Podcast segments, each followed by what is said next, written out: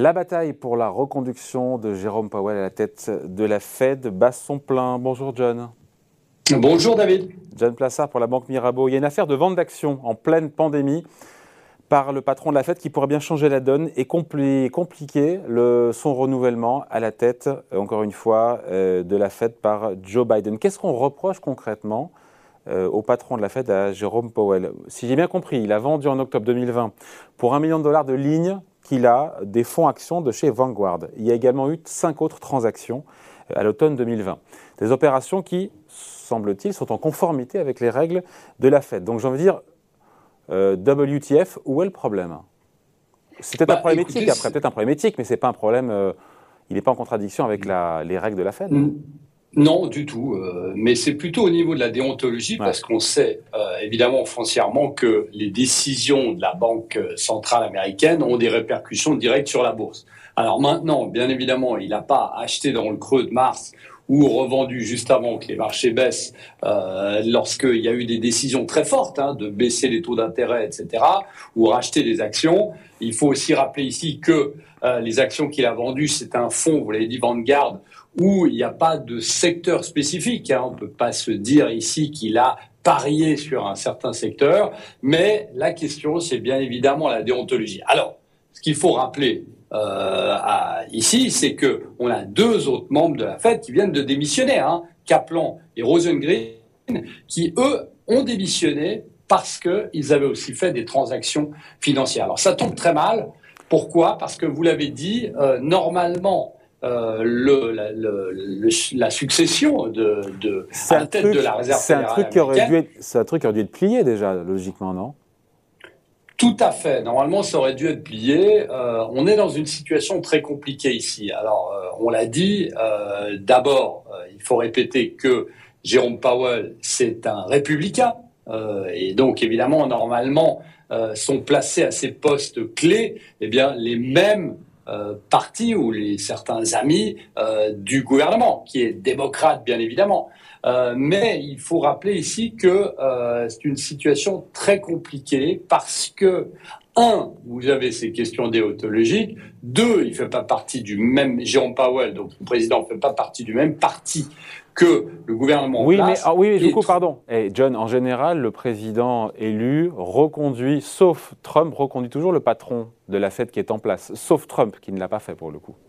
La oui, Et puis en plus, on, peut rappeler que si Jérôme Powell a été mis à, sa place par Trump, Trump l'a beaucoup critiqué après, hein, en, lui disant plein de noms d'oiseaux. Donc euh, on est dans une situation ici où euh, vous avez des, progressistes et vous avez des, la, la, je dirais, les démocrates durs du gouvernement qui poussent pour que Jérôme Powell soit mis à l'extérieur et qui est quelqu'un qui puisse venir, qui est un peu plus la déontologie, on en a parlé avant, soi-disant, et aussi une vision un peu plus sociale que ne l'a euh, Jérôme Powell. Il faut rappeler ici que Jérôme Powell a toujours été considéré comme l'ami de Wall Street, hein, en se focalisant plutôt sur l'évolution du S&P 500 que sur les améliorations sociales et la réduction des inégalités. Hein. C'est ce qui est dit par la, donc cette, euh, cette partie euh, assez extrême des démocrates qui veulent absolument mm. que on soit dans une nouvelle ère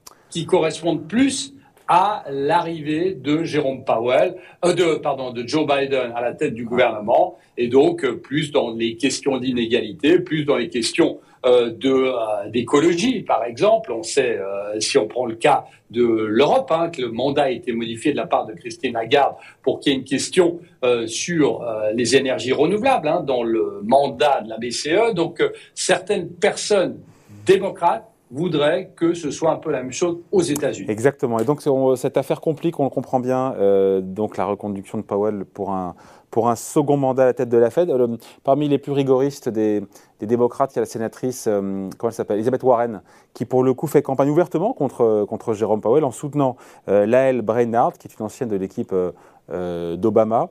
qui est membre du Conseil des gouverneurs, mais qui, elle, pour le coup, n'a fait aucune transaction financière en 2020 et ça plaide pour elle. Bon, elle a peu de chance de passer, mais un peu plus, j'ai envie de dire, avec les jours qui passent.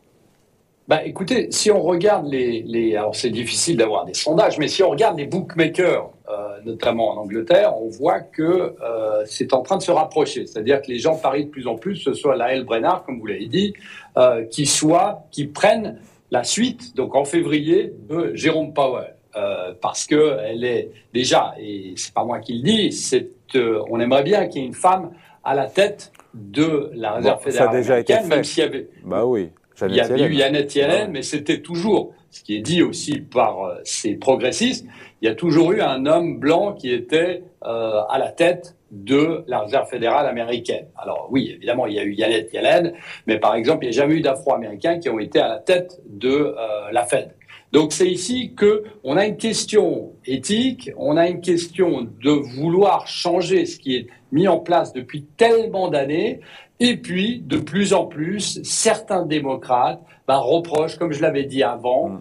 à euh, Jérôme Powell de favoriser l'évolution du S&P 500. Vous savez très bien qu'il y a évidemment un lien entre euh, les décisions de la Réserve fédérale américaine et l'évolution du S&P 500. On sait qu'il y a ce fameux lien de l'agrandissement du bilan du S&P 500, euh, du pardon, De- de la du Fed. bilan de la Fed Mm. et du S&P 500. Donc euh, ici, c'est une discussion et ça va être très important ici parce que ça pourrait avoir, imaginons que Jérôme Powell bah, ne soit pas reconduit et qu'on ait euh, Lael Brennart ou ceux qui pourraient être comme Roger Ferguson ou le Raphaël Bostic, eh bien, on pourrait avoir un changement progressif de paradigme à la tête de la Réserve fédérale américaine.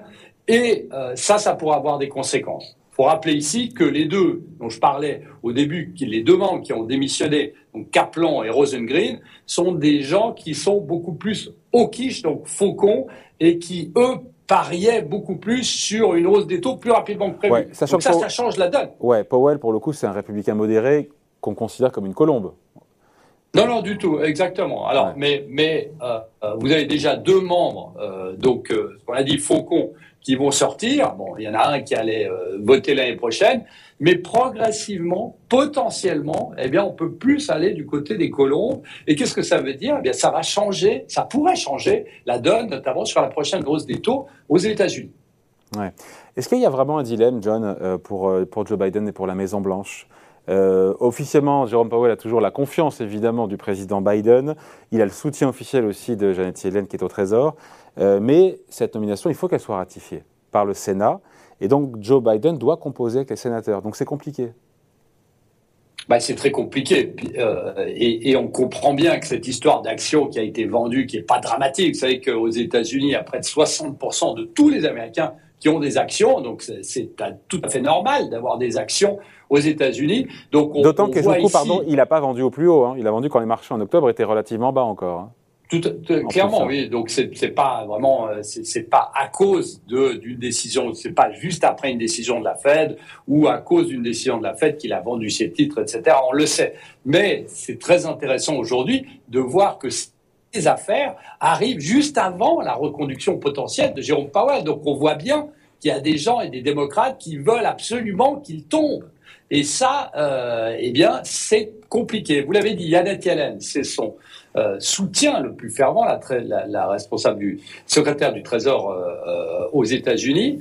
Mais on sent ici que c'est pas du tout donné, c'est pas du tout gagné d'avance. Et potentiellement, vous savez, on se demande toujours avec le S&P 500 qui euh, touche des nouveaux records, demande toujours ce qui pourrait faire corriger ou consolider les marchés. Ben ça, c'est un des cas si on devait apprendre, par exemple, la semaine prochaine, parce que ça va se décider très rapidement, s'il est reconduit ou non. Et ça, ça pourrait être un léger choc euh, sur les marchés. Donc, il faut surveiller ça de très très près. Ouais. Et ça va au-delà de cette déontologie. Ouais, mais a priori, euh, c'est c'est- pardon, c'est c'est Jérôme Powell qui sera reconduit. Je veux dire, voilà, après, on peut avoir une surprise. D'ailleurs, les marchés ne sont pas prêts à cette surprise-là. Aujourd'hui, les marchés pensent toujours que Jérôme Powell sera reconduit pour, euh, pour un nouveau mandat. Donc, ce que je veux dire, c'est que on attend le choix de Joe Biden. Certains disent que ça risque de traîner un petit peu. Ça sera sûrement au mois de novembre, enfin, d'ici peu en novembre. Et encore une fois, euh, les marchés ne sont pas prêts à un non-renouvellement de Jérôme Powell. C'est ça aujourd'hui. Oui, tout à fait. Et surtout, euh, ce qu'il faut noter, c'est que, en fait, la Réserve fédérale américaine est dans ce processus de normalisation monétaire. Vous savez, le fameux tapering, on a assez parlé, David, euh, ensemble, mais euh, on imagine que juste avant le tapering qui devrait arriver ou qui devrait être annoncé en, novembre, début novembre, hein, le 2 novembre, eh bien, ou le 3 novembre, lors de la prochaine réunion, ben, on imagine bien que juste avant s'il devait y avoir eh bien, ce choc, c'est-à-dire que, par exemple, Lael Brennard serait choisi à la place de Jérôme Powell, eh bien potentiellement, les investisseurs vont se dire que le timing qui a été mis en avant ou qui a été euh, euh, acquis par le consensus, eh bien, pourrait changer. Que ce soit pour la baisse des, des rachats d'actifs, donc ce tapering, ou pour la hausse des taux. Et donc, effectivement, ici, je pense que à cause euh, de cette crise qu'on a et à cause de ces programmes de normalisation monétaire, c'est peut-être ce qui va sauver Jérôme Powell parce que le gouvernement américain, évidemment, est tout à fait conscient que s'il y avait quelqu'un qui était moins modéré que Jérôme Powell, ça pourrait eh potentiellement, ça pourrait, ça pourrait être compliqué. Et il faut rappeler une chose, c'est que en fait, ça a un impact direct puisque si vous montez les taux d'intérêt plus rapidement que prévu, par exemple, ben, vous avez, par exemple, aux États-Unis, la charge de la dette eh bien, qui va monter progressivement pour euh, les emprunts qui vont être faits après. Voilà, donc voilà, on en est aujourd'hui. En tout cas, on voulait faire un point sur ce casse-tête et cette bataille pour la reconduction de Jérôme Powell à la tête de la Fed. Merci John, John Plassard pour la Banque Mirabeau. Salut. Merci David.